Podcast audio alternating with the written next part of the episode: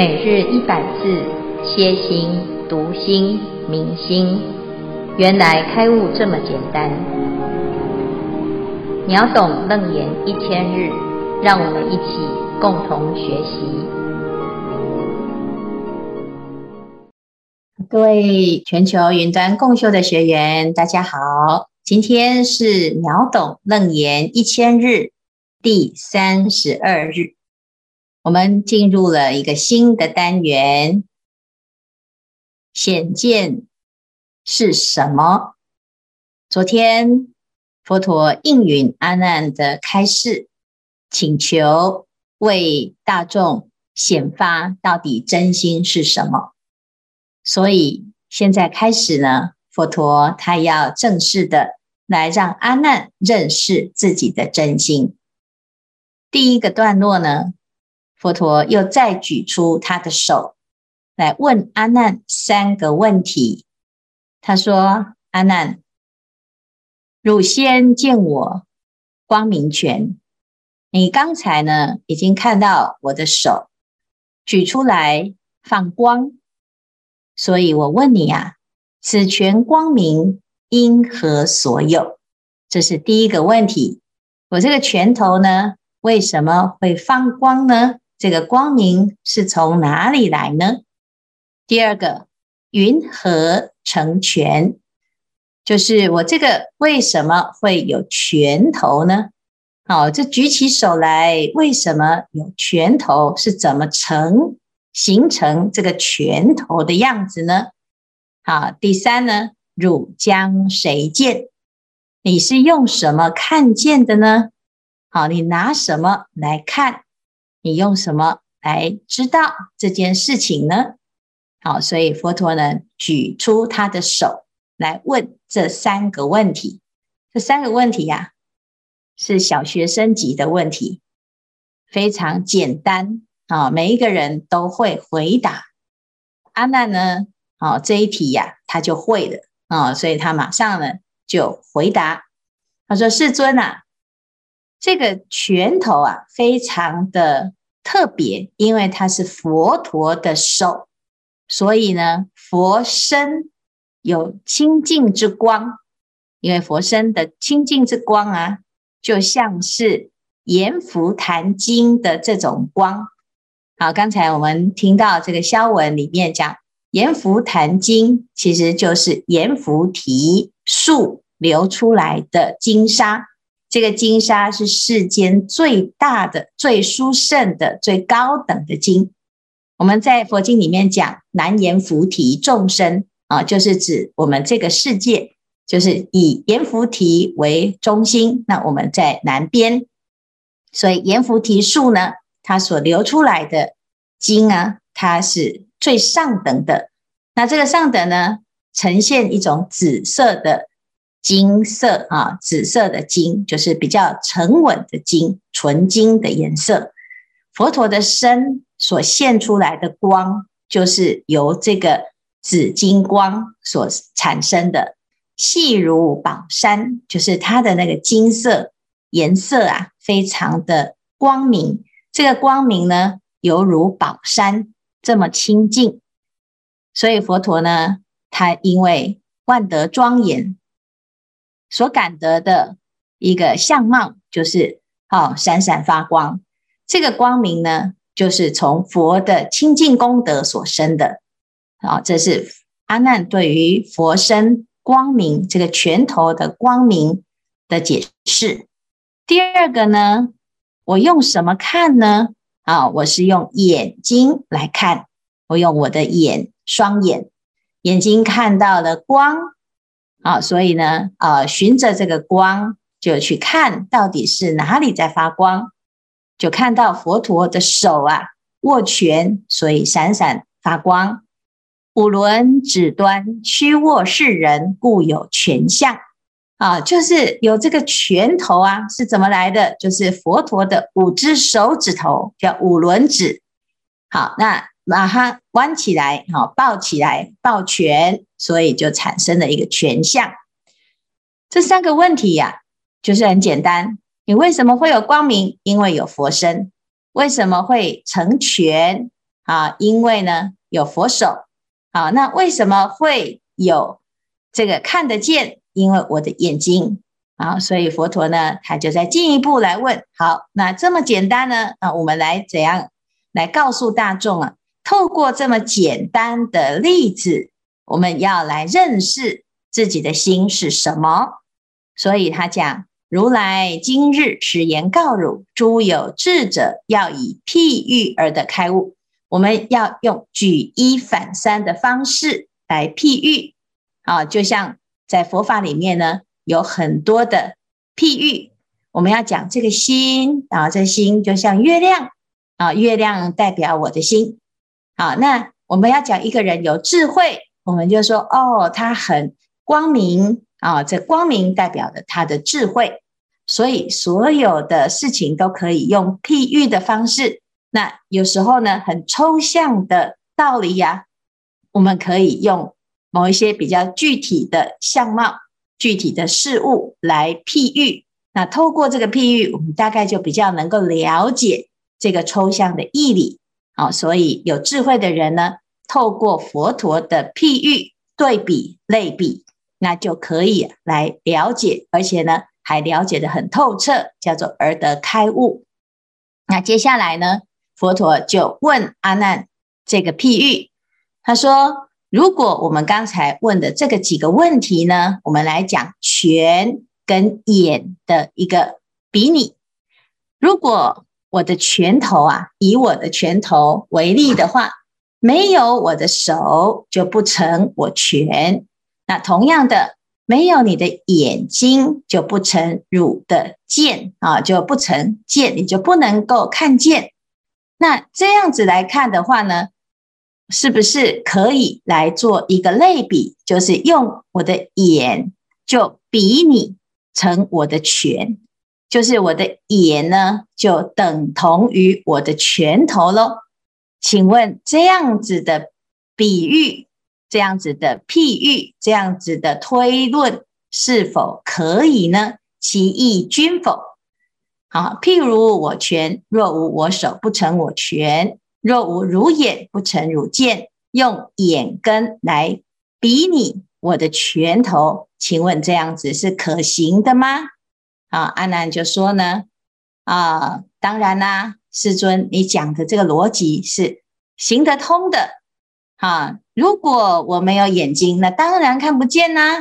啊，因此呢，如果要用眼睛啊来比拟啊来立如来之拳呐，事义相类，就是这两个呢是可以对应的。好，那我们简单整理一下呢，如果有手就有拳，如果有眼就有见啊，这个能够用手跟眼、拳跟剑来对应。是不是正确的呢？的确啊，我们想一想，这样子好像是对的哦。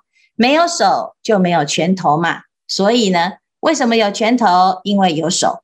为什么有能够见？因为我有眼睛啊。那这样子的对应呢，就是可以互相的来啊肯定、确定这个因果关系，是不是如此呢？啊，所以佛陀呢就问了阿难这个逻辑性的问题呀，在这个地方呢，大家不要。啊，就是突然之间呢，好像陷入一个很复杂的逻辑，其实它就很简单。好，那阿难呢，他听了听，觉得嗯，这个哎呀，我还以为佛陀要讲什么多难多难的譬喻啊，啊，这一听这很简单啊，对呀，没有我的手就没有拳头，没有眼我的眼睛呢，我当然看不见呐。啊，哦所以呢，他就觉得这个是对的，这样子的譬喻是对的。那他这样回答了之后呢，结果佛陀啊。就跟他讲说啊，你说是对的，其实是不对的。诶，啊，这个不是佛陀讲的譬喻吗？那为什么我现在顺着佛陀的话说，佛陀讲的譬喻这个类比是对的？那结果竟然佛陀说不对。诶，为什么呢？到底为什么？是不是有很多的疑问？又从阿难的眼、阿难的头。阿难的心又冒冒冒很多的问号跑出来了呢。好，那接下来呢，我们就明天再来谈为什么这样子的譬喻是不对的。那请大众呢也回去想一想，为什么这样是不对的？好，那先不要看下面的答案，我们先把答案遮起来，然后来想想看，如果你是阿难，你能够想得懂吗？你知道为什么这里面有一点逻辑上的错误呢？好，所以以上呢是今天的内容，我们停在一个非常关键的疑问当中，那看看大家有什么问题。好，感谢师父开示，我是葛子祥，仅代表高雄第五组分享我们讨论的心得。那这段经文刚好是佛陀点破了前面忘事不是真心的这个重点之后，他释放宝光啊，准备来宣示大法。但他又很贴心的先照顾阿难，告诉他说，智者都是用双重譬喻的方式，那来问阿难说啊，没有手就没有权，那没有眼睛就看不到这个道理，是不是？其实阿难这时候，其实我们觉得他还是蛮惶恐的，所以就说是是是这样子。那佛陀其实是很想要用力点阿难，希望他用举一反三的方式，哈，让他能够重新好好的思考一下。好，那呃，我我这边有提出来一个，是说，呃，如果用现代的科技来讲，像收费停车场，它有装自动相机，如果每一台车都有自己的一个车牌号码，那相机拍到了号码，就知道收多少钱了吗？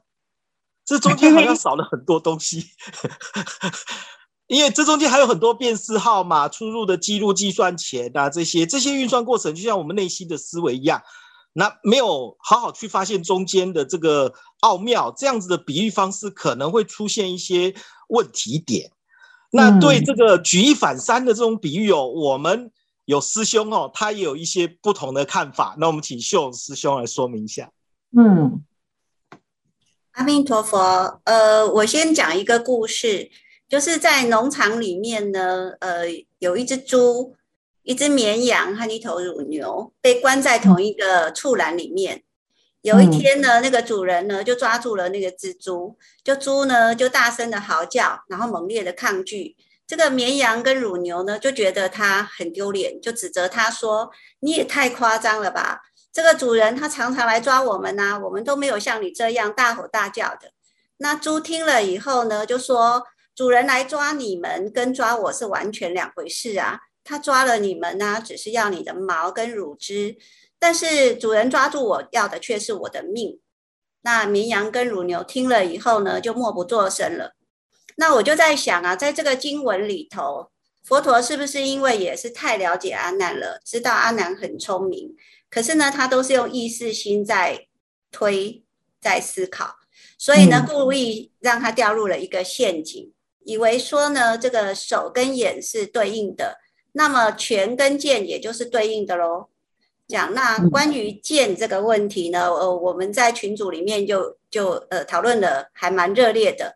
那我们这组呢有一个法优呢，他有关于剑的这个问题想要请教师傅。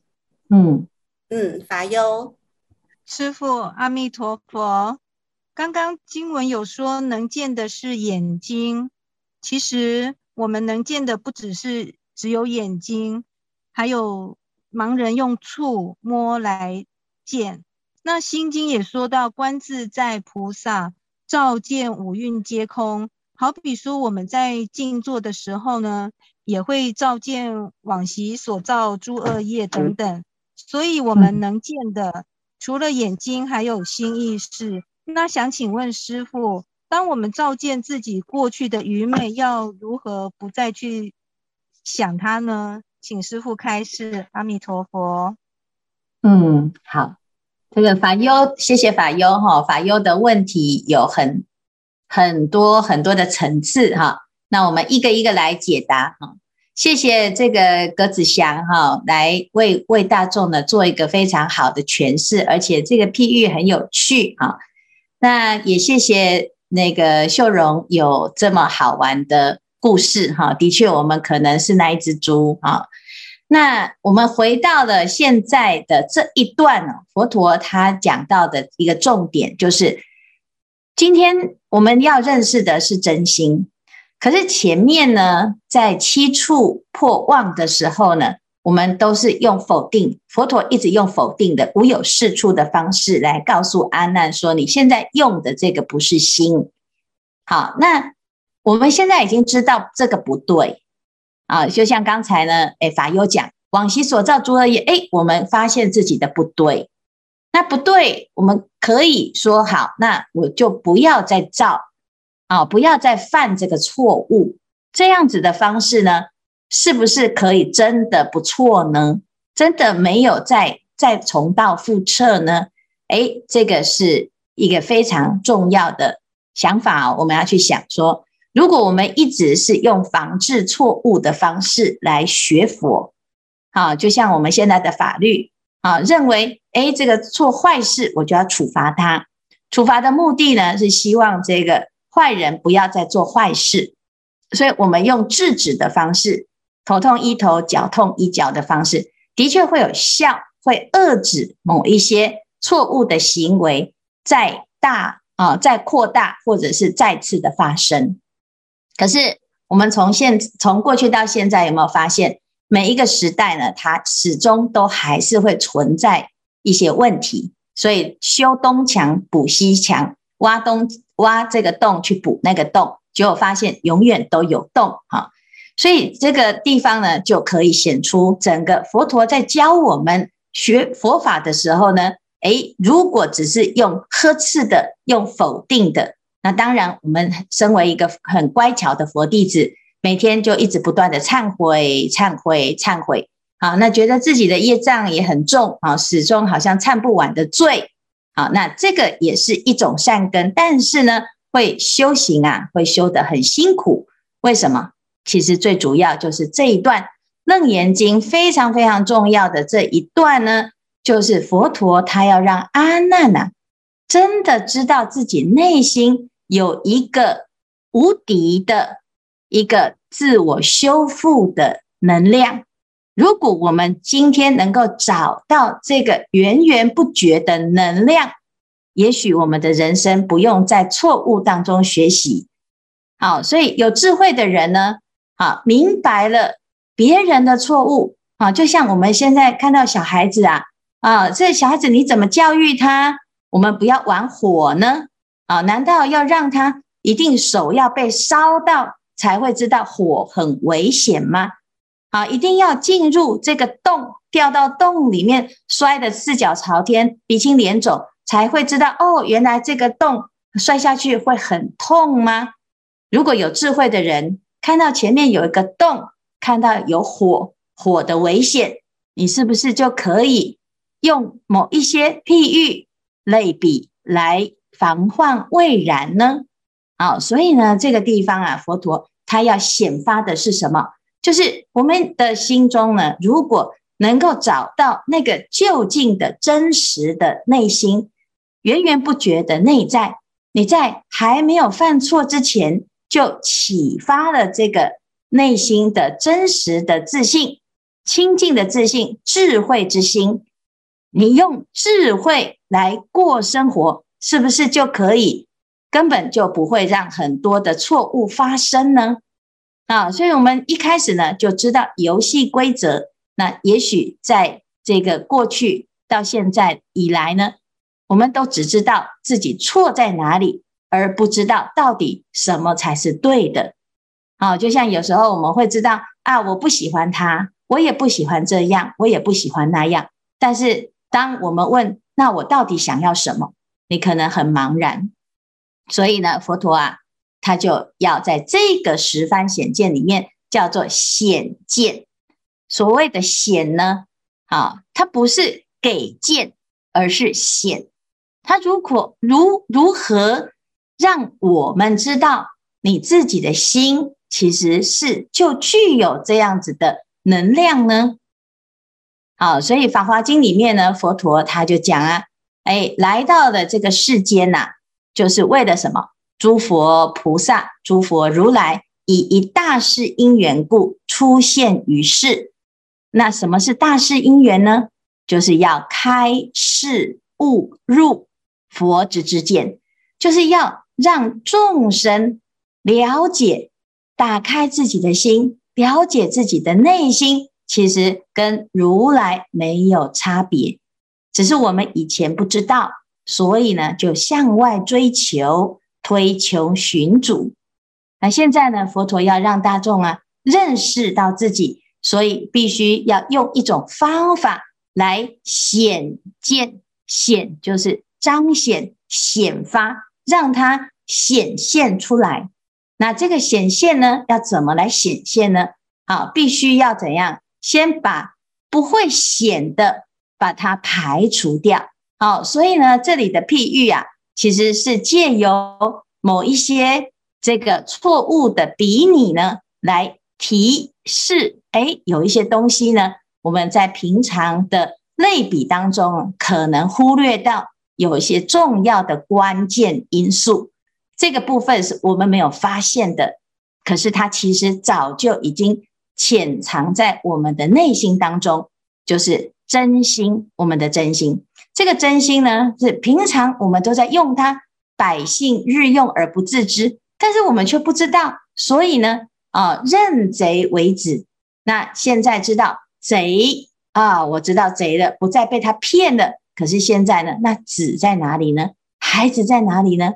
哦，那现在佛陀呢，其实要告诉我们，孩子其实也没有离开，孩子也都在，一直都在，他从来没有离开，没有抛弃我们，只是我们要现在要让他露出他的真面目。好，所以这个地方呢，我们就可以知道，像刚才鸽子讲的，如果我们只是用肉眼在看，哦，就像照相机，就像机器人。那即使是机器人，它可以学会你所有的语言。那请问它会开悟吗？它会明白，能够判断，有很多的分析，很多的思维吗？啊，不会。所以啊，这前几天呢，有一个居士说啊，有一部电影呢，里面就在讲 AI 的故事。这个机器人会不会成佛呢？啊，机器人呢，可以学习所有的成佛的语言，但是他会不会成佛呢？鹦鹉啊，鹦鹉也可以模仿我们所有的语言，但是他懂不懂呢？